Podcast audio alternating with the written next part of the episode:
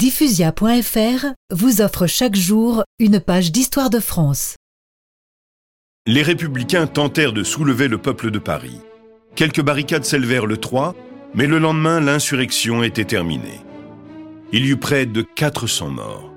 27 000 personnes furent arrêtées et 15 000 condamnées, dont près de 10 000 connurent une déportation en Algérie. Le coup d'État fut plébiscité le 21 décembre 1851, avec plus de 7 millions de oui contre 600 000 non. Le 15 janvier 1852 fut proclamée une nouvelle constitution portant le mandat du président à 10 ans.